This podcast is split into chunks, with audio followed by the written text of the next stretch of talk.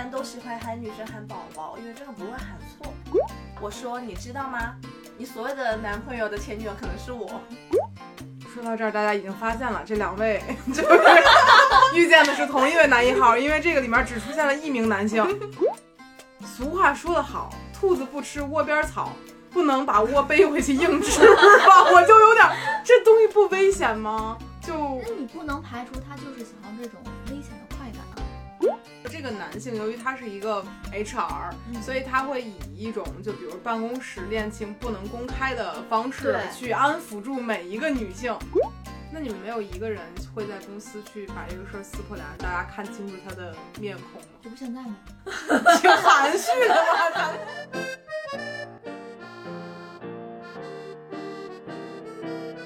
Hello，欢迎来到百分之十 Radio，我是胡心树。今天呢，没有帕老师在了，我们是一期闺蜜专场，而且今天请来这两位朋友是带着故事来的。怎么说呢？就是北京的大城市里面，往往都出现了一些不配叫做爱情故事的爱情故事。那这两位来宾，我们就暂且称为女二号和女三号吧，来跟大家打一下招呼。女二号先来吧。Hello，我是女二号，不重要的女二号。为什么要起这个代号呢？就是为了防止这个故事有人对号入座，我们就起了一个跟故事本身相关、跟真人没有关系的名字。嗯，来来来，女三号说两句。好，女三号出现了。嗯就是这个故事里也并不是那么的重要，我只是中间的一个插曲。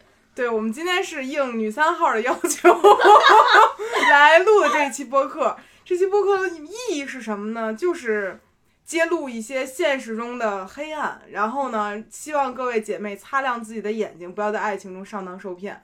听起来已经差不多知道这是什么样一个故事啊，但是还得还原一下。话说这个事情要从从哪太复杂了。从哪位开始时间线来讲起呢？可以先从女三的视角来说吧。女三的视角就是要归根溯源到今年的五月份。这样，我先给大家简单概述一下这个故事啊，让大家有一个大概的，就是观感。首先呢，在某一个公司里面，哎呀，这样就已经说完这个故事了。首先啊，就是有一个女孩儿，最近她发现自己莫名其妙的被小三儿了，但是这是一个不只是被小三儿的故事，而是一个，哎呀，那就小五、小六都有可能的故事。，对，然后呢，这个事情又比较复杂，原因在于出现的人员非常的多。那么我们现在有请女三号来补足这个故事吧。怎 么这锅又放我头上来了呗。你来说一说这个事情，啊，因为很绕。嗯嗯，原因呢，就是在呃，怎么说呢？这段所谓的恋情是从今年五月份开始的，然后到五月份，呃，从五月份到今年十月份的整个的一个状态，就是从除了刚开始第一个月，我们感觉那个状态是正常的之外，嗯，从六月份六月底开始，整个这个事态就变就变味儿了，什么味？就是就是感觉这人不正常啊。对呀、就是不正常。就是女三号谈了一段恋爱，发现一个多月之后，这个对象变得有些不正常。，对，就不正常的点包括，比如说，就是正常的情侣周末总要约个会吧？那么他呢？没有啊，就完全没有，一直在失踪。你可以补充，女二号突然出现的，让人莫名其女妙。二号忍不住了。你要说什么当？时我接触了这个男一号，他也是一到周六日就会消失，而且会找各种理由。说到这儿，大家已经发现了，这两位 就是遇见的是同一位男一号，因为这个里面只出现了一名男性。对，但是他俩这故事待会儿再细捋啊。来，就时，间线可以再细捋。对对对，现在两个人说这同一个男性都会在周末消失，嗯，那都消失了，他去哪儿了呢？给我的理由是他在睡觉，但是这个人呢，你想，我后来还去跟我们周围的男性问了一下，嗯周末睡觉这个很 OK，但是他总有醒的时候吧？他醒的时候呢，一般都是在周六的下午五点半开始，这人就醒了，然后中途回两声信息，然后等到九十点钟，这人又出现了，开始询问你在哪儿。说明这人是个夜行动物。对，但是我的那个男友，哦，也不是不能说男友，他就比较奇怪，他亲戚总生病。哦，亲戚总生病哦，我也遇到过一次他自己生病的问题。等一下啊，那如果他是周末的下午五点和十点出现，那在你这儿应该是另外一个时间。，对，没有没有没有，我我出现的时间是从四月份开始，但是呢，比如说他有约好我，比如说周五去嗯干啥干啥，周六去干啥干啥，但是他会跟我说，呃，我舅舅生病了，然后住院了，我得去医院看看他。哦对，然后他就说周六周天我得陪着他。哦，然后呢，其实我觉得生病都 OK，我也不能说你舅舅没生病，因为我不知道。但是呢，你生病的时候你要跟我道歉，这件事情我就觉得很奇怪，因为他心虚了。啊，这边请的是事假，这边请的迟到早退，对 就是这个人没错他不一样的方式。没错，那你们两个人对于这一个男性的时间线有重合吗？有，他说有重合，但我不知道啊，他是他告诉我我才知道的。就那是我的时间线是从六月份开始到十月份，他应该是从四月份开始到六月份，四月份到六七月份，六七月份，我操，那还重叠了一个半多月呢，对，将近两个月。而你们两个是在一个公司里面，对，其实是这样的，我跟他彻底闹掰的时候，一个星期之后还是两个星期之后，女三号就来我们公司了。她来我们公司的第一天，我就莫名的发现了，我就莫名的觉得这个磁场有点不对劲。这什么磁场呢？就是你知道吗？就是一个女生刚来公司的时候，她不应该眼神总望着一个地方笑，因为她刚来公司，她不认识人。万一想上厕所呢？但是那个厕所的位置不应该是，不然是一个男的的位置。对，哦，然后她总望着窗口笑，然后当时我就正好坐在他们的中间，然后她的眼神，尴尬 她的眼神能穿过我，然后对不起，她所有的是我太心明显。她所有的心理活动都在我这。啊，现在听到这个位置，大家听到这个位置，听到这个这个现在这个情况啊，已经能捋出来什么了呢？首先，这里个故事里面目前有两名女性，已经是男女女二号、女三号了，女一号待会儿再说。嗯，然后还有一名男性，这名男性还坐这两个女对角线中间儿，对就是我们是一个，就是不等边直角形，不等边三角形还都在一个办公室里面一个办公室的状态，甚至我们俩在就是认识了之后，合作了一个非常 close 的项目，嗯，就我们两个就是那个项目的就是两个管理人。本来你们两个不认识，因为一个项目互相就结识了对方，成为了朋友，嗯然后对。对了对，发现哟，怎么、啊，对，其实不用对了对，因为我早就你早就知道。感，只是知道我没有说，因为我感觉到女三号很痛苦，但是我预言开始的时候，我跟你说，事情我的心理路程是这样的：开始女三号来的时候，我就觉得关我啥事儿呢？爱谈咋谈。然后慢慢接触项目之后，我就觉得这个人特别可爱有意思，我就觉得，爱吗？我就觉得你你很可我就悲觉得的。作为女二号，我得保护她，但是我就慢慢的言语在暗示她，你怎么暗示的呢？就比如说她说她男朋友喜欢睡觉，我就说有没有可你就逼着？他睡二十四个小时，接 着睡，起床了不准他，就是我会很多言语暗示他。但我完全没有感知，因为我沉浸其中。然后你心里想，哦，那我回去试试他能不能睡二十四个小时。哦，你说这个，还有各种，然后我就会说，男生不跟你出去玩，你不觉得有一点过分吗？你没跟我说过这种话我。跟你说过很多次，但是我的言语都很委婉，那那为什么我我为什么你不直接告诉他呢？因为我不知道他知不知道这个男生有很多女性朋友，那因为我我，你以为，比如说他就是默认这是开放性关系对，然后我也不能哦打破别人的关系。明白？对吧？这是我的第一个顾虑。第二个顾虑是我怕我说了之后，就是女生之间总会产生一些隔阂嘛。嗯然后我觉得我们关系已经很好了，如果把这件事情说出来，我觉得三方都很尴尬。而且我觉得嗯女三的话是一个比较恋爱脑的人，可能会比较冲动。我怕我把这件事情说出来，大家都很尴尬。我从来不知道自己恋爱脑。我现在就在我就在特别像看《非诚勿扰》，然后两个人拍灯了，然后各自跟男嘉宾相处了一个月，回来跟我们说这个结论，就有这种感觉。但是其实我比较好奇的就是。就这个事儿，可能整个还没有捋完，所以呢，大家听起来就是你俩好像特别开心的，因为 共同共享过一个男性的这种感觉很古怪。我们来再捋一下这个时间线啊，这个事儿是不是可以从女一的视角开始捋？嗯，嗯，这视角是从什么时候开始的呢？去年十二月份大概。就是从社交媒体上可观察到是十二月份。嗯，那你们是怎么发现女一这个身份的呢？哦，又是机智的女二。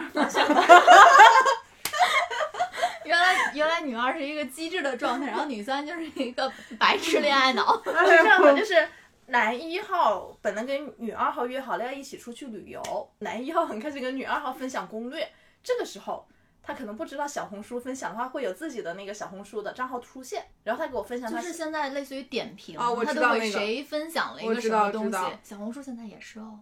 然后他就哦。分享我小红书的时候，我就手贱点进去了，他用别人的小红书分享给了他自己的小红书，嗯然后我就去他小红书上看，然后就觉得下面有一有一个女生评论有点不一般，就是磁场，说了什么？我忘了，我应该截图，就是女二的敏感度就跟柯南一样，一推眼镜儿 啊，不对，对，然后我就点进去，然后我就发现了他们的秀恩爱的照片，照片，而且还有很多好像。对，但是呢，其实确实但是我看了，对，但是他们的合照其实有截止在四月份的。我不，我当时其实是可以排除他可能跟他分手了之后才来找我的。嗯但是呢，我在一条一条那个小红书下面发现，呃，女一号有评论别人，他们一起去在共同就是一起去旅游了一个点，然后那个旅游的点正好是男一有跟我说他出差的一个地方。啊，青岛吗？不，青岛是另外一个故事。哦，所以其实你就会通过一些蛛丝马迹，发现明确这个人肯定是在有就是有其他的恋爱关系的过程中和你保持着恋爱关系对嗯，哦。那这个就是找到了女一，有没有可能再往前倒，还有个女零号这样的一个选手？这也也不失为一种探索方式。反正能找到最早的且保持到现在的是这个女一的对，身就是份，女一。然后就是你，对，也也许中间还可能有，只是不知道很。可能有。只是在目前在这个公司这个范围内，只嗯发现了我公司，完了暴露了。肯定是公司了，这刚刚已经确认了，不然你们仨不会坐在一条线儿上。也可能是一个补习班呢。对，补习班。然后呢，就没有其他人踊跃站出来说是我对，没有。哦啊。，但我们观察到有一个女四出现，对，有个女四，就是有一个灵敏的一个感知力，我能说来问一下，你们公司一有多少人吗？一万多个吧。就是在，眼睛能看，北京的公司是不是就搜到了？我的意思在眼睛能能看见的这一层的人，你们能观察到的这个人大概有多少人？一百哦可能两百，两三百个人两，三百个人。两三百个人当中，你们就能快速从这些人挑出来下一个目标，或者这个人很古怪，因为我们是一个办公室，是在同一个办公室，就是那种大平层吗？不是，大平层，但我们是在一个小屋。关门，就是封闭的关系。那就是更少的人里面。对嗯但那更少的人里面大概是有八十八十到一百吧。嗯嗯，就是我们那一个屋子里面有八十到一百个人。那我能问一下，为什么这个男性会这么明目张胆的在这八十到一百个人里面去选呢？或者因为他是个 HR，但是俗话说得好，兔子不吃窝边草，不能把窝背回去硬吃吧？我就有点，这东西不危险吗？就那你不能排除他就是想要这种危险的快感啊。这不尴尬吗？现在在公司里面，他不尴尬啊，只要他不尴尬，尴尬的就是我们们。呀。他们有跟你们两个人明确的分过手吗？比如说，说我们就就就比如提到说我们现在分手了，就是这种事情。因为说了这个事儿，其实大家就会突然间退回同事关系嘛。嗯但是没说的这个东西就会很尴尬的。我觉得他不会尴尬。哦，我是说了，你说的还是他说，的？我说的。你这边也是你说的吗？没有，是因为我发现了我被小三了，然后我嗯就去跟他聊，然后他就一直跟我道歉。道歉嗯，他道歉道什么歉？有什么可道歉的？我不应该骗你，啊，对不起。然后呢？道了一个星期的歉，然后说要怎么补偿我。补你妈怎么补偿？补偿，给钱。但是其实我我当时也没有那么我也是生气。不是我，我就觉得这在感情里提补偿这事儿很离谱。对，然后其实我当时也没，你的说补偿方式就别再给我发道歉信息了。对我就跟他说你别给我道歉啊，我说你别给我发信息啊。好奇怪啊、然后说，那他说的是什么？因为你太好了，所以我没有忍控制住我自己，是这种。不，他没有说任何的理由，他就说对不起，是我的问题，是我这。事儿怎么到一个礼拜前呢？就翻来覆去的说他他就一直在跟我道歉，你还难受吗？对不起，就天天给我道歉。啊，售后还挺好。售后服务确实，这服务怎么没给我身上呢？对呀、我这为那你这边到底是什么情况呢？我我就是属于那种快速上头会快速下头的人。我觉得这人不行，我就立刻跟这个人断清关系。那他没有给你做一些售后服务什么的？没有啊，因为我听说你们两个人都最开始没有一个明确的分手，只是就突然不联系了。就是刚开始是不联系，然后他突然就有一天晚上又开始问我，问我干嘛呢？我说嗯，我说这人不是应该死绝吗？啊，为为什么会这样呢？就是不联系过程中有大概多少天我想想啊，从中秋到十一，啊？那没，但也不短。十中秋开始的第一天到十一结束的最后一天之后的一个礼拜，那感觉这不只是对，四个人，二十天，你想二十天左右吧？不只是四个人。但当时你也一直没有联系他，没有啊，因为你其实也会觉得古怪，然后我那会儿我那会儿已我那会儿心已死。对差不多心已死，就是慢慢在死的过程中就是答应，然后那个时候我就开始，对，他就开始 PUA 我，我就没有没有听，我就开始告诉他，我说你知道吗？你所谓的男朋友的前女友可能是我。对，就有一天我们俩去吃，我们俩去吃饭，我说我说你你不为这种人不值得。好尴尬呀！这说出这句话的时候，但是你知道吗？我现在回想一下，我那会儿已经差不多死心了，只不过那会儿就是在痛苦的过程中，你给了我致命一击而已。就是其实你不知道自己这个坚持还值不值得等等那种感觉，然后突然发现哦，这事儿感情是这么复杂且痛快的一个事儿啊。对，就是我觉得我是做错了吗？做的很对啊，哪里做错了？没有，但是我听女三跟跟我们去讲这个故事故事的时候提到说，这个男性由于他是一个 HR，、嗯所以他会以一种就比如办公室恋情不能公开的方式去安抚住每一个女性。然后当时我听到这个话的时候，我是有一种我操学到了，还能这么说，然后身边你甚至还有一个案例，这这不算啊，就是因为我身边做 HR 的朋友告诉我，这样操作是很常规的。当然我，我不是说去就是贬低这个职业啊，只是说他们在这个职业便利上是可以去做这样的事情的，因为他们是去传递公司的一些，比如说理念啊，或者说一些东西，以及安抚整个办公室情绪的，他们就会说这个事情是可以做到的。但是我没有想到有人真的这么明目张胆。对，因为比如说我之前有一个朋友，他是 HR，他的办法就是一对一跟人谈恋爱，但是他不希望所有人都知道这个事儿嗯啊，所以他就没有说跟人说别声张。其实还算是个好人。对，就是因为有些人，比如说我不是很确定这个人是不是能跟我谈很长时间恋爱，所以他不想把这事儿曝得很光，那他就是希望对方也别说，嗯，这个其实是可以理解的。嗯，但是像这个男性，他一下谈三个、四个更多，然后摁着不说，他就是另外一种行为了。嗯，但是你们的人没有我想象中多，比如我一层有五六百个人都能互相看，就是那种大平层那种，我觉得可能稍微搞一点小动作还行，或者是比如北京、上海两地搞也行。但这八十个人里找我当时在上海啊，啊，我当时在上海啊，五月份的时候还在上海，所以我刚开始第一个月是处于异地恋的状态，然后我是因为这个人我才回北京的。对不起，恋爱脑了。而女三本身是个北京人，说居然说我为了这个男的回了北京人，哦，那其实我觉得这个故事怎么说呢？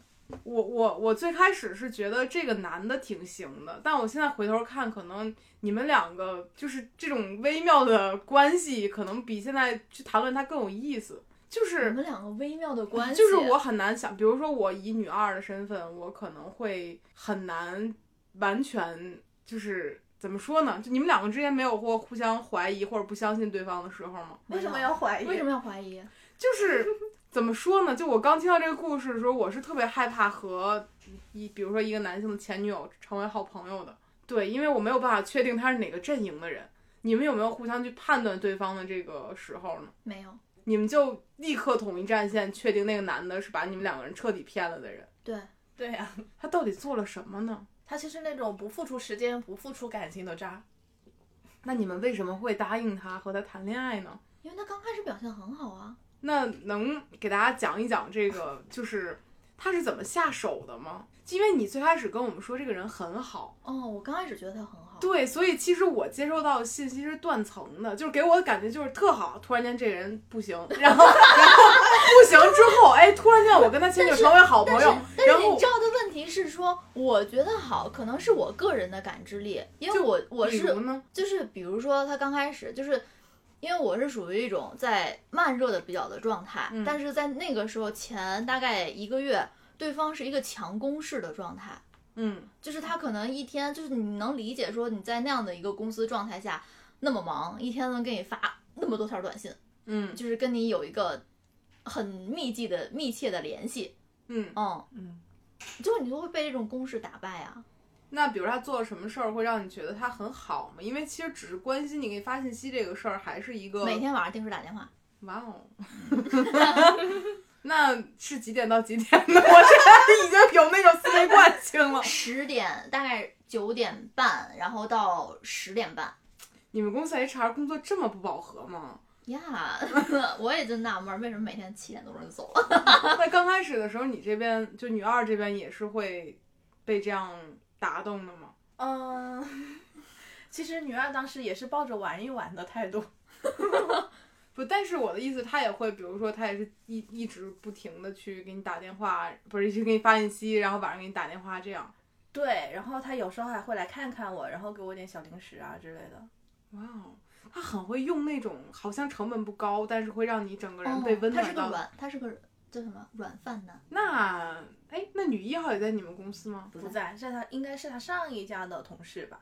可哦，能上一家的同事。可能是。那哦，那他真的是就是 周围人 就是我猜测从他们的言语中，就是我还没有一个确定的所以他是从十二月份到你们现在这个公司来的。他好像是二三月23份来我们月份来的哦，哎，我现在可以调一下。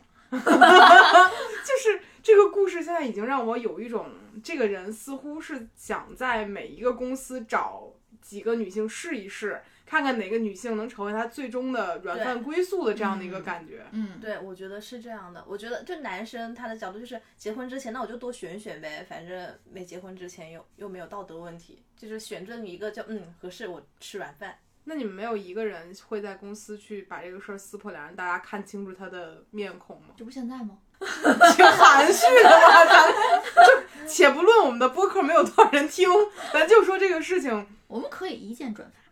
就就是本来我是想找他麻烦之类的，但是我嗯妈跟我说让我别找他麻烦，因为我妈说哦跟你妈说了啊？因为我妈跟我说这个人有点不正常，他总是在节假日还有周六周日。哦哦，不是这个话题。哦，我妈说，重起来。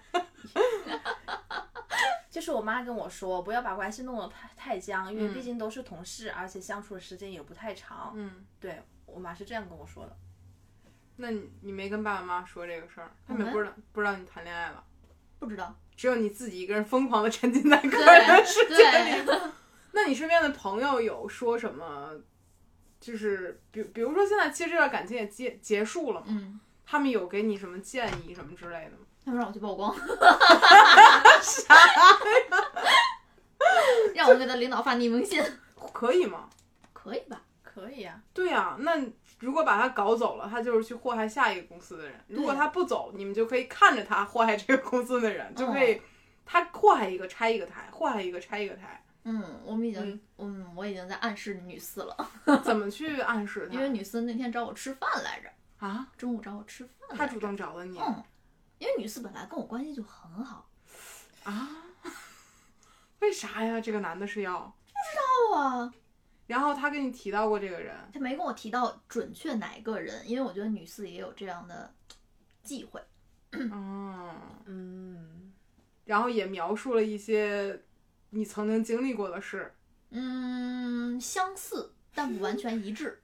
但是周末失踪这一点 是一致的。就他会向你去吐一些苦水，比如我最近就是有一个男性暧昧的，然后他一到周末就会消失。嗯，然后他说他有一次跟某一位喝酒的时候，嗯然后发现那个人的手机短信不正常，嗯嗯怎么不正常？就是他看到有有另外一位给他发信息，应该是状态比较暧昧的状态，就是那个、就是这个人他也在八爪鱼。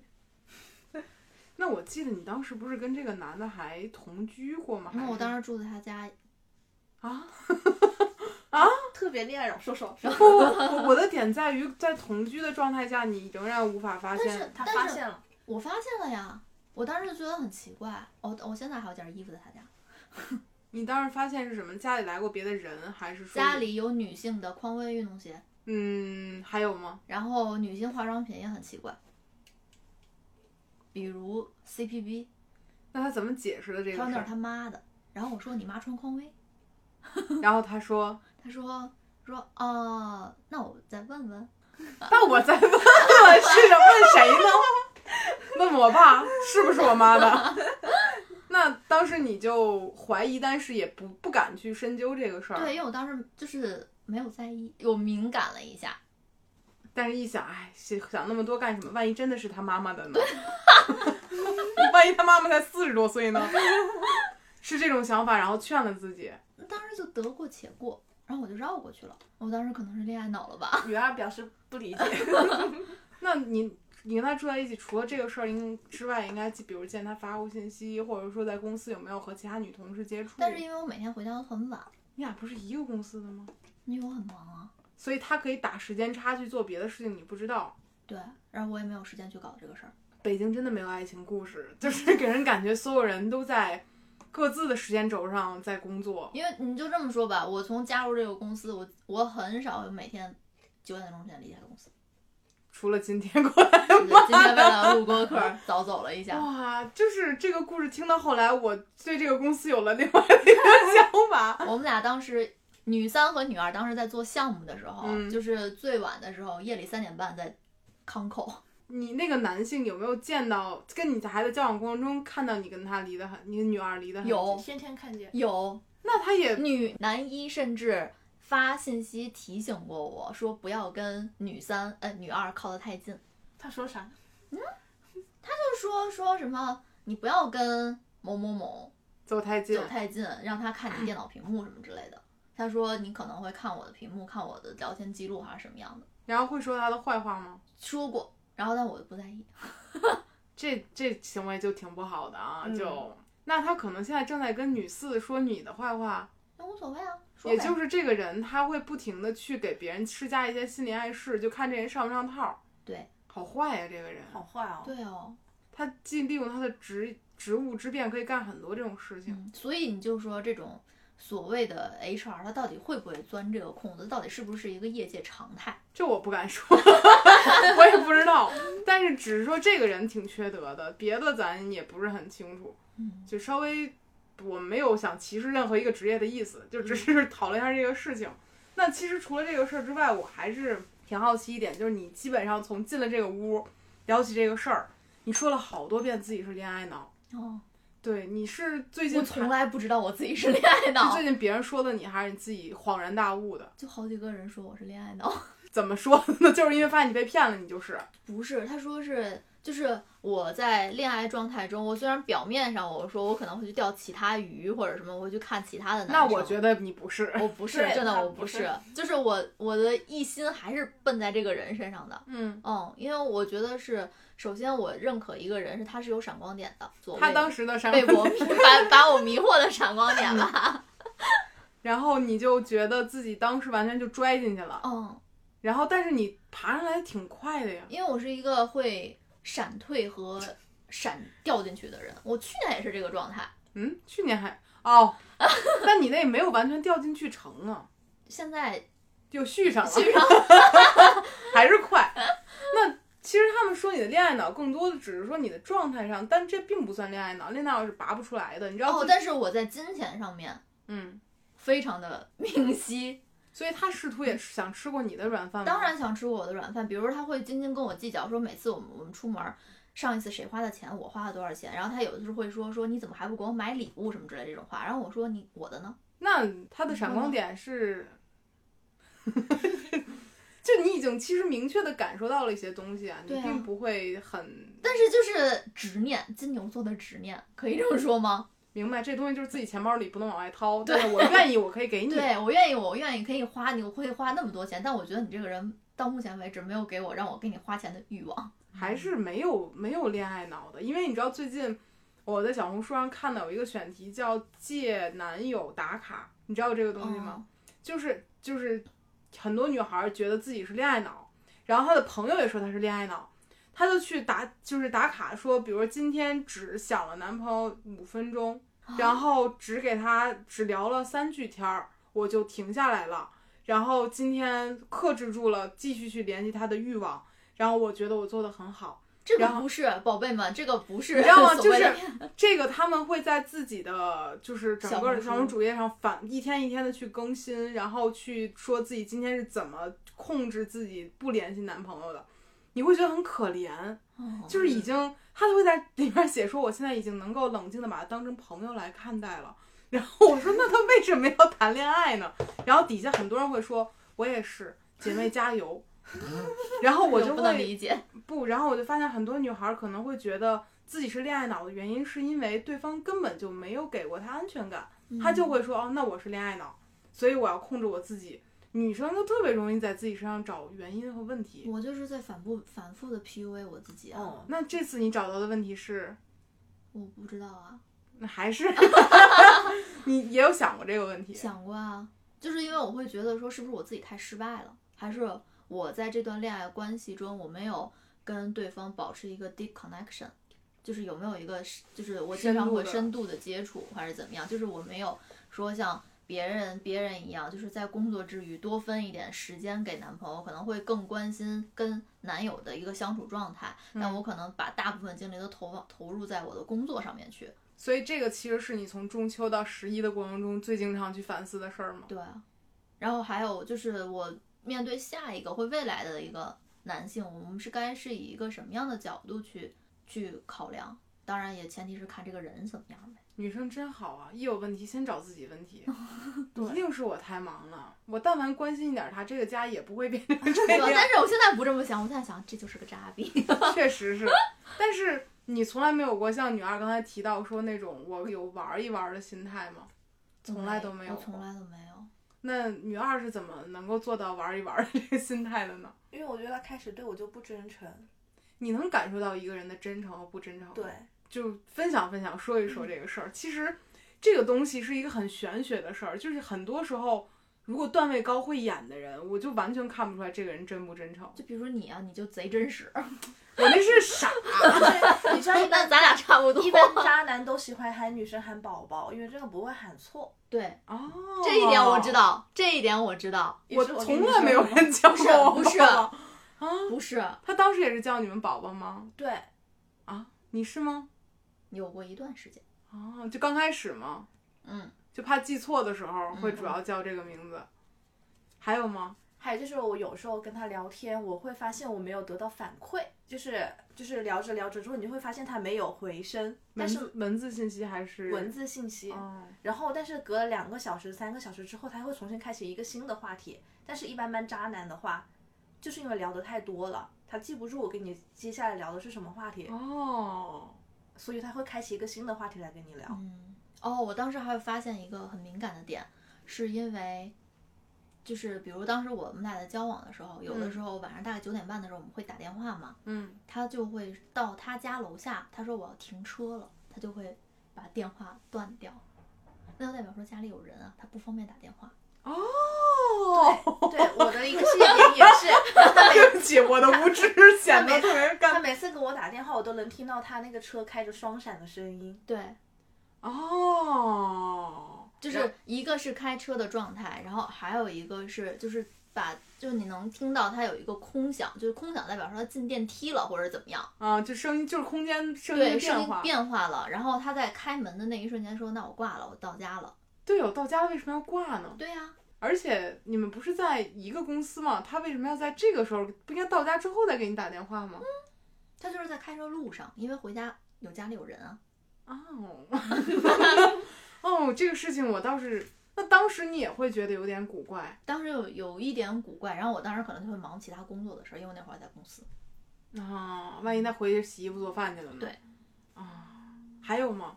我学到了，我接着记，你接着说，接着说。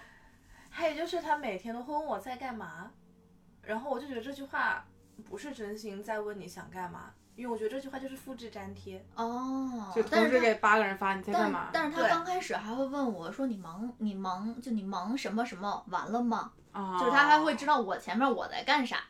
哦，这种其实是看起来很有针对性的。对，嗯，就是因为他有在关注我前面在做什么的动态。啊，但慢慢就变成了你在嘛，在干嘛？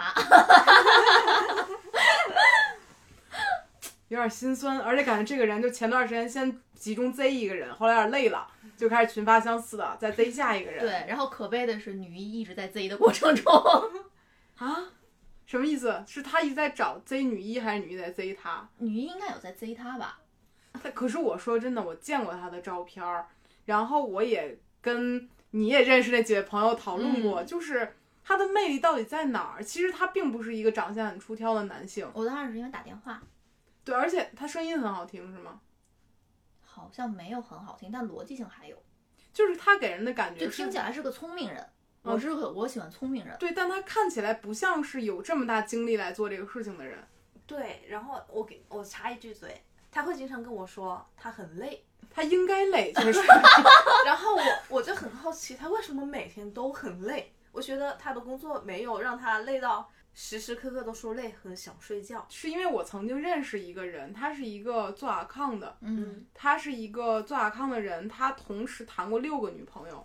咱们且不论这个事情道不道德，在他很年轻的时候，十几岁、二十岁的时候，那个时候他还很二十多岁啊，他还没做 account 的时候，嗯但他那个时候呢，他可以同时处理六个朋女朋友之间的关系，并且让他们之间不撞号。这才是在一座城市，就是相当于，比如说我过年一共从大年三十到大年初二三天时间内，我可以同时让六六个女孩儿都跟我一起过年，可以在情人节当天同时让六个人都跟我过了情人节。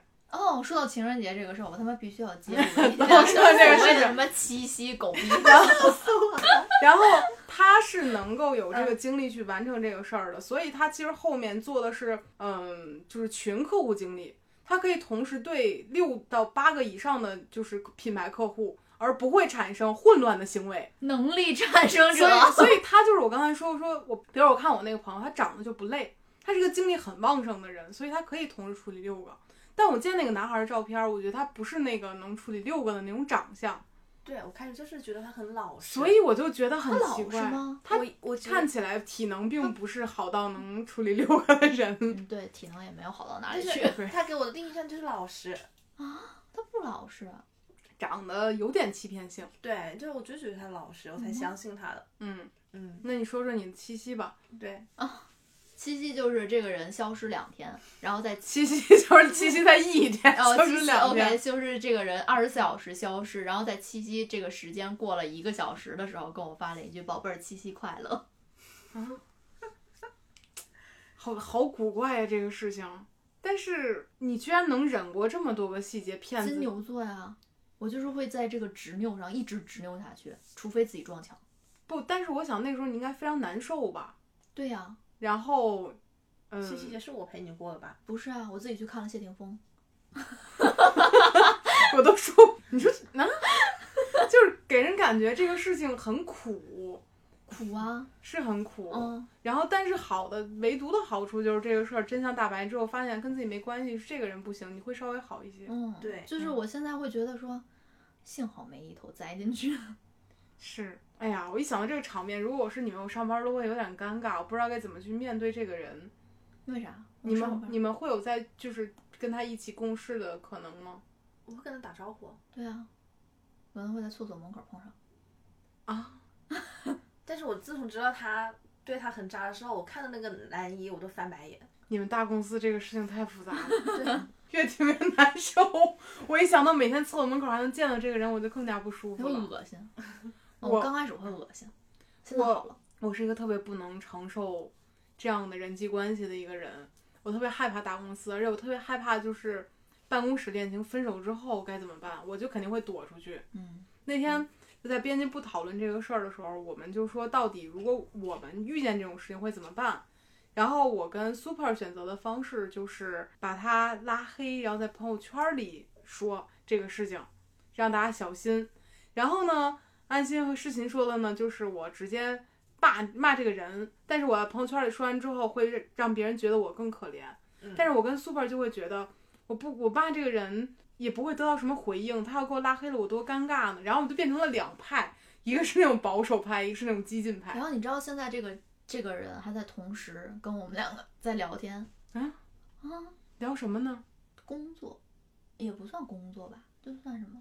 就聊聊工作吧就。算工作吧。他就可以自动 pass 掉之前所有的事情，很自然的衔接上来，嗯主要是这个人牛逼，这个真的牛逼，确实挺了不起的。就是我想给他鼓鼓掌。怎么说呢？就是说到现在，我觉得大家应该去提防一下身边那些 很会就是处理这种关系的人。但是你不跟他接触，你咋知道他怎么会处理这种关系呢？我基本上没有那种身边很会处理关系的人，都很生硬。我喜欢那种直白一点儿的，哪怕会有一点儿得罪人，但是你会觉得这个人起码不会特别会包这些东西，太吓人了。我很难想象一个人前脚跟我分完手，后脚说 “hello”，我能问一下那个案子怎么样了吗？我就他真的会这样，真的会这样，受不了。真的会这样。甚至天天甚至问我你怎么想，你想好了吗？想啥呀？嗯，就工作上的事啊。想好了吗？跟他有什么关系呢？对啊，然后甚至有的时候我们开会的时候还会 Q 我。啊？嗯，哎呀，好难受啊！那最后我想说，就是这个男的身上，我们其实已经发散出来好多点，然后也找到了很多关于渣男的共性。还有吗？最后再说点儿吧，就说点啥呀？说点儿这种破男的，或者你们想骂点什么骂点什么。我没啥可骂的了呀，因为我已经觉得这人跟我没什么关系，无所谓。我觉得就是过去过去的几个月有点恶心而已。女二女二应该已经现在愤愤不平，我 没有愤愤不平，我就很平淡，我就看这是。他咋会平淡？我根本一点都不平淡，我无法平淡。对呀、你最近的状态里面给我感觉，就虽然你说你彻底就是不是很在乎这个事儿，但其实你还是很愿意去骂一骂这个人和说一说自己的。他跟我们的朋友提了好几次自己什么恋爱脑啊，什么不拉不拉之类的。而且我只是今天中午问他，我说要不要讲一讲你的故事，然后他立刻给我打了个电话，然后就跟我说，还是很想分享这件事。我太激动了，就是我觉得发现了一个编辑部素材。而且你也没有经历过这么复杂的感情。对，甚至还有想继续把这个人物关系图补全的心。嗯，曾经试图，其实是有机会的，真的吗？因为我能找到途径认识女一，哦，对我们还有，一个共同的朋友认识对女一。这个甚至甚至一起出去旅游过。这个事儿，我听说是一个一个 gay 的朋友在其中，起到了关键性的作用。然后这个什么什么周末还说要去泡澡还是什么鬼玩意，儿？周末还要去泡澡，但跟是我们仨，跟我们俩。我想这女一真的不知道这个男的会在外面做我这件事。真的觉得他知道，女一知道没有知道。因为那个朋友，那个 gay 朋友，他有问过女一，女一有说过他知道，那他怎么嗯想呢？那个估计很爱吧。可能吧，真的就是大包容心。北京没有爱情，北爱京没有故事。事。说说你自己吧，我说我怎么了？你对下一段爱，就对自己接下来和下一段感情有什么那啥不？我觉得去年那挺好。咋 还翻回头草了呢？为什么只要追着有没有新的目标和人？目前没有，你给我搞搞。哎呀，你看我能给谁找着？嗯，办公室恋情算了，办公室就俩男的，现在你都认识，办公室恋情就算了，还会再打死都不会再谈办再。打死都不谈办公室恋情了。但是你说如果是非办公室恋情，但我在算命的时候，我算的命的时候，对我在算命的时候，我的大师跟我说，跟我说我的感情全部都是因为办公室这个场景而去延伸的，很准确。从前年开始，呃，前年大前年，延伸出来了吗？好的，没有，唱上两段儿，哪有两段啊？那个人不没成吗？设计师，不现在 ongoing 吗？那还不还两段？另外一个，再一段儿，我在上一再上一家公司，这么多，你在之前，我怎么不记得有啊？这只是当时只是有暧昧状态，但是没有搞上，那就不算有，那不算有吗？得得好上的那得个，好上了那就零。不准，那但是但是这所有的暧昧因子都是因为这个场景你知道为什么吗？因为你太忙。而且还有。还有另外一个点，可能就是你需要接触之后才能产生感情。对，因为因为我是一个一定会追求男性有一定闪光点的，嗯就是这个闪光点只能我自己去定义。就比如说他有一定的审美，他的审美是高于我的，或者说他的学识是高于我的，我就会觉得哇，这人好厉害。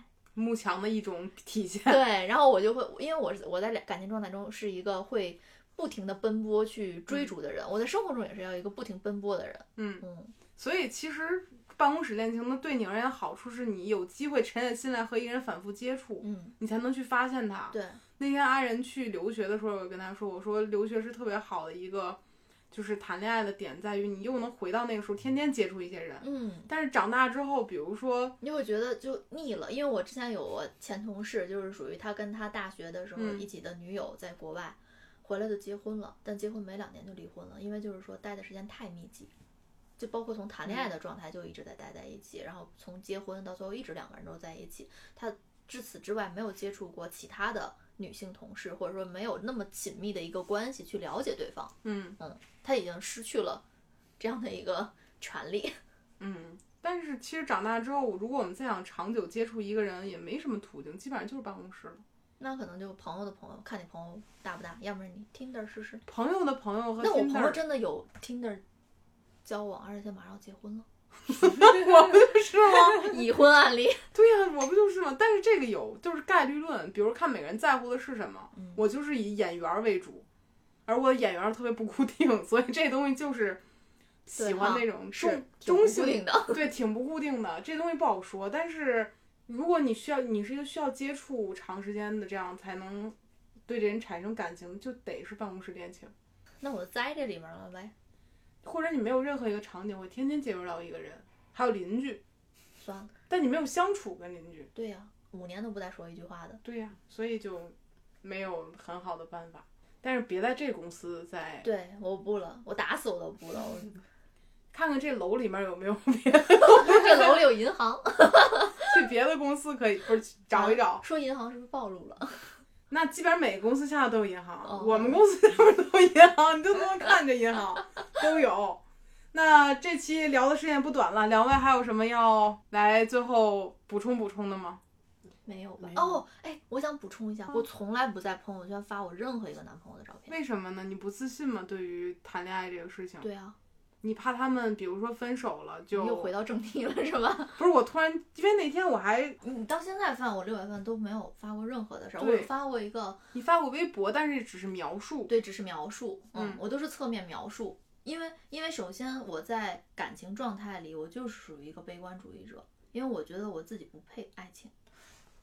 他每次都打我，但我真的是这么想，为啥呀因为我？觉得我自己活得太独立了，就是就是你这自信了啊，有点自信了不。是不是，就是给男生的状态，就是比如说这男的他当刚开始也是 PUA 我，他就说我我觉得你不需要我，这男的也对我这样说过，他就这种 PUA 女生。对，然后然后我反下来缩小，我真的不需要他，然后我就觉得说啊，可能是我的问题。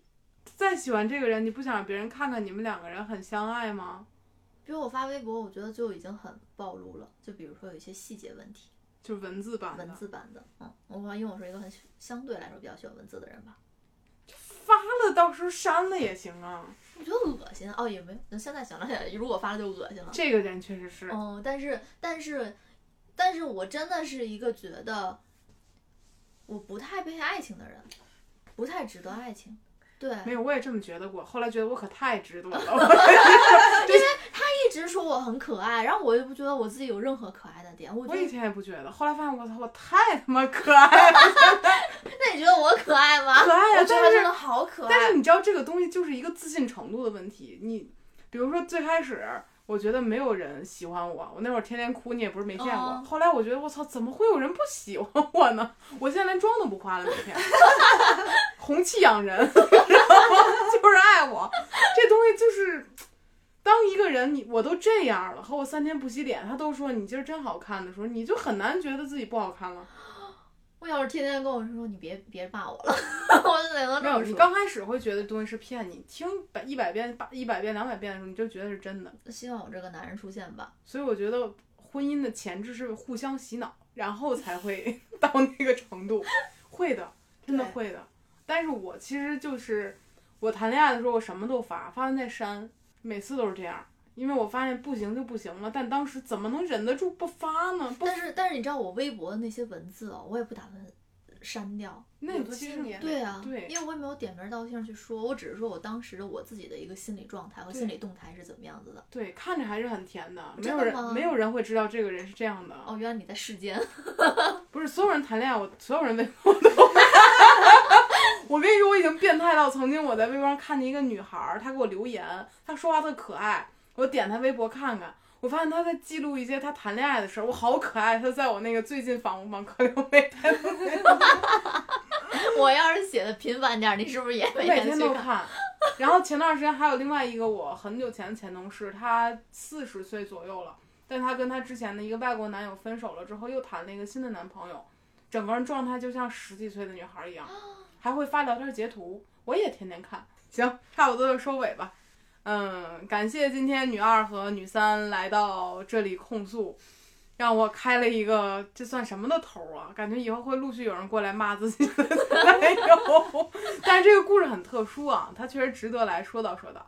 然后这一期帕老师也没有参与的原因也是不合适，他说什么都不合适，那身为一个男的的身份在这里出现就不合适确实。不合适。下期让帕老师再来评评理吧，本期的播客就到这里了，感谢大家的收听，拜拜拜拜。